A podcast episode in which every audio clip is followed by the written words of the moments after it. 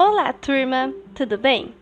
Nesse podcast, vamos entender um pouco sobre o ataque de Pearl Harbor e a consequente entrada dos Estados Unidos na guerra, e também sobre a participação brasileira, a participação do Brasil na Segunda Guerra Mundial.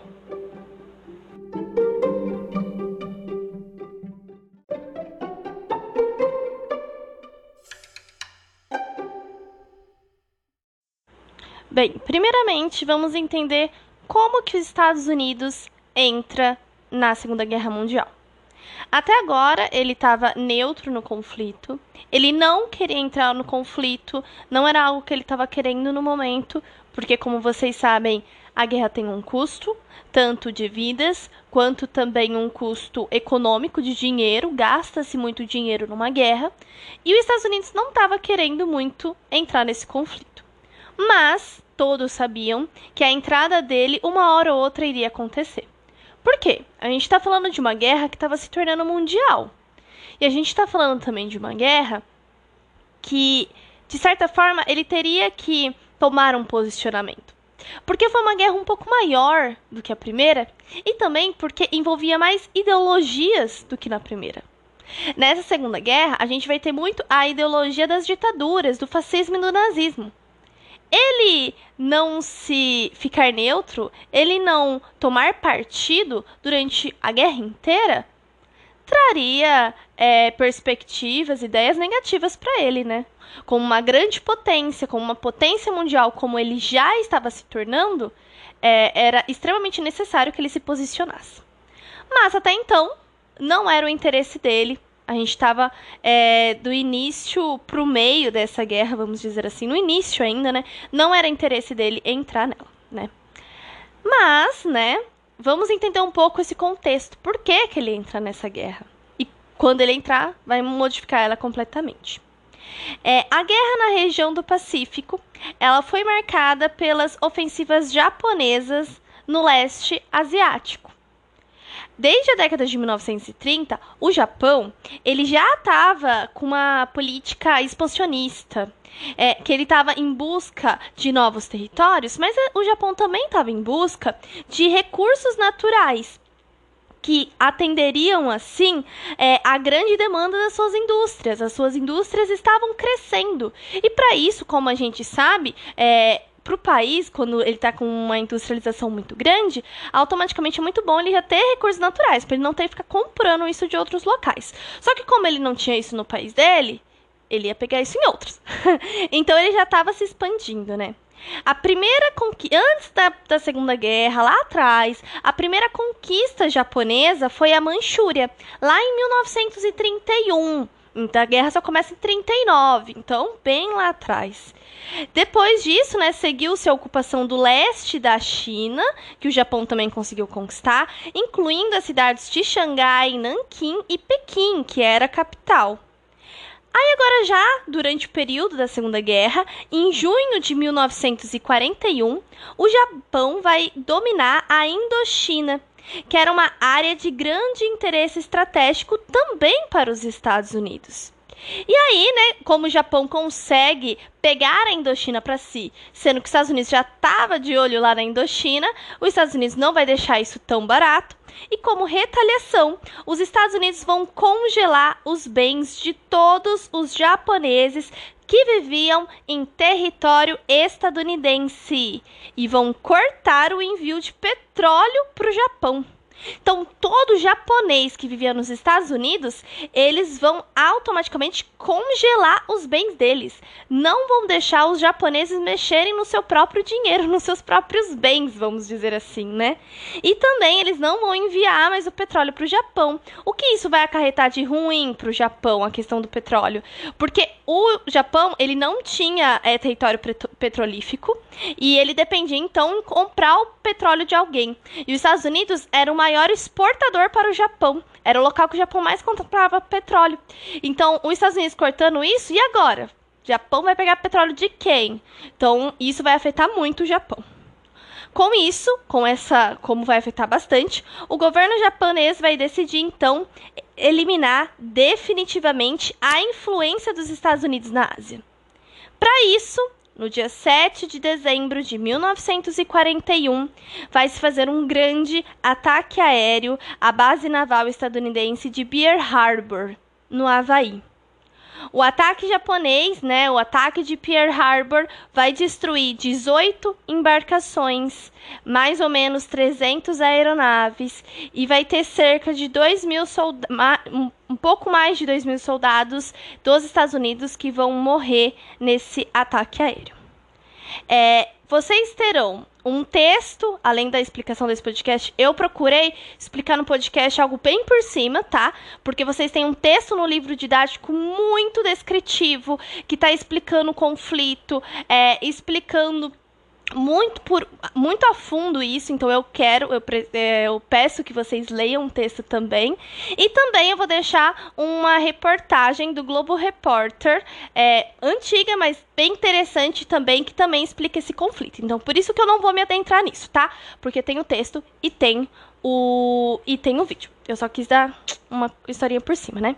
Mas, né, um dia depois do Japão atacar a base naval de Pearl Harbor é, e causar toda essa destruição, é, o Congresso dos Estados Unidos vão aprovar a declaração de guerra contra o Japão. Então aí Estados Unidos entra na guerra, entra na guerra contra o Japão. Mas não era apenas contra o Japão. Lembra que o Japão, ele estava lá na aliança do, ele estava no eixo, né? A aliança que ele estava, que era Japão, Itália com Mussolini e, Ingl e Alemanha com Hitler, né? Então, quando os Estados Unidos declara guerra ao Japão, automaticamente a Alemanha de Hitler e a Itália de Mussolini, que eram aliados do Japão, também vão declarar guerra aos Estados Unidos. Os outros países do Ocidente vão seguir a orientação dos Estados Unidos e vão declarar guerra ao eixo, a Japão, Itália e Alemanha. E assim a gente vai ter uma mundialização muito maior do conflito porque quando os Estados Unidos entra, vários outros países também entram, incluindo Brasil. Então a gente vai ter muitos mais países participando desse conflito, tá? Falando em Brasil, em participação brasileira, o Brasil, ele participou da Segunda Guerra Mundial. Mas vocês sabem, o, o governo brasileiro nessa época era do Getúlio Vargas como a gente já estudou. E vocês sabem que o Getúlio, ele tinha uma inspiraçãozinha fascista lá dentro, né? Ele era um pouco nazistinha. E, mas como então que ele vai entrar para a guerra? Ele vai entrar do lado dos Estados Unidos. Como que isso vai acontecer? Vamos lá. Desde o começo da guerra, o Brasil ele vai estar neutro. Ele vai manter publicamente a neutralidade. Ele não vai querer tomar partido. Essa política de neutralidade vai garantir para o Brasil boas exportações de produtos brasileiros para esses países em conflito. De ambos os lados. Então, ambos os lados o país vai, o Brasil vai comercializar, vai vender produtos. Além disso, o então brasileiro, o então presidente, o Getúlio Vargas, né, ele ambicionava, ele queria criar no Brasil uma indústria de base e ele negocia, mas ele não tinha dinheiro para isso. Então, ele negociava para a construção dessa indústria de base tanto com a Alemanha, que era, né, do eixo, quanto com os Estados Unidos, que era o oposto, que estava do lado dos aliados. Ele negociava tanto com a Alemanha quanto com os Estados Unidos recursos e tecnologia e dinheiro também para a construção de uma usina siderúrgica no país. A Alemanha, ela vai começar a demonstrar bastante interesse, porque vocês lembram até do caso da Olga e tal, né? Então a Alemanha vai mostrar um grande interesse em enviar mão de obra especializada e dinheiro para a instalação da usina no Brasil. Os Estados Unidos vendo isso, vendo que a Alemanha vai acabar pegando o Brasil pro lado dela, ele já vai atacar rapidamente. E aí, nesse momento, Estados Unidos, quem governava, o presidente, era o Franklin Roosevelt. Ele vai agir com bastante rapidez e ele vai oferecer uma ajuda de 20 milhões de dólares ao governo brasileiro. É claro que o Getúlio Vargas vai aceitar essa proposta dos Estados Unidos imediatamente. E assim, esquece Getúlio Vargas, ele vira a chavinha na cabeça dele e fala que ele não é mais é, aliado da Alemanha e ele agora vai se tornar aliado dos Estados Unidos.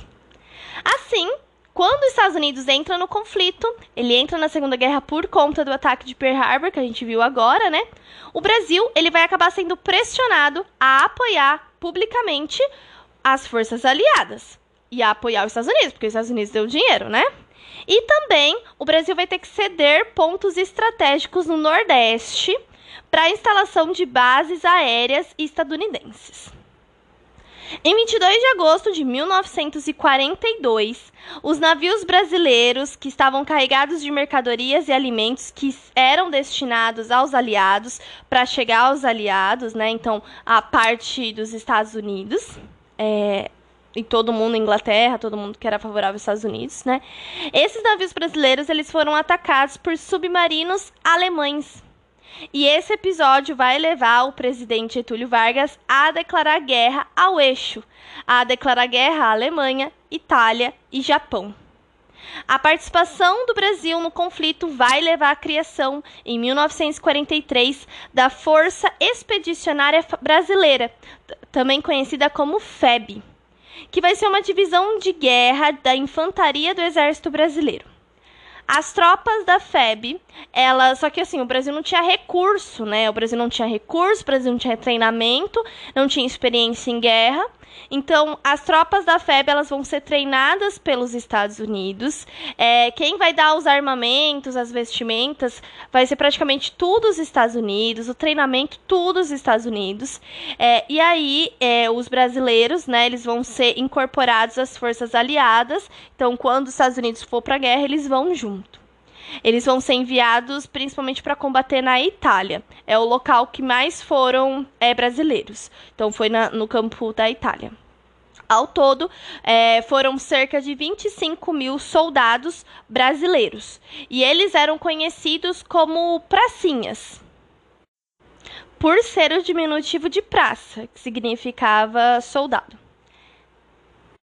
Ao todo, dos mais de 25 mil soldados que foram enviados para o fronte, é, o Brasil acabou contabilizando 443 baixas, então 443 mortes e cerca de 3 mil feridos.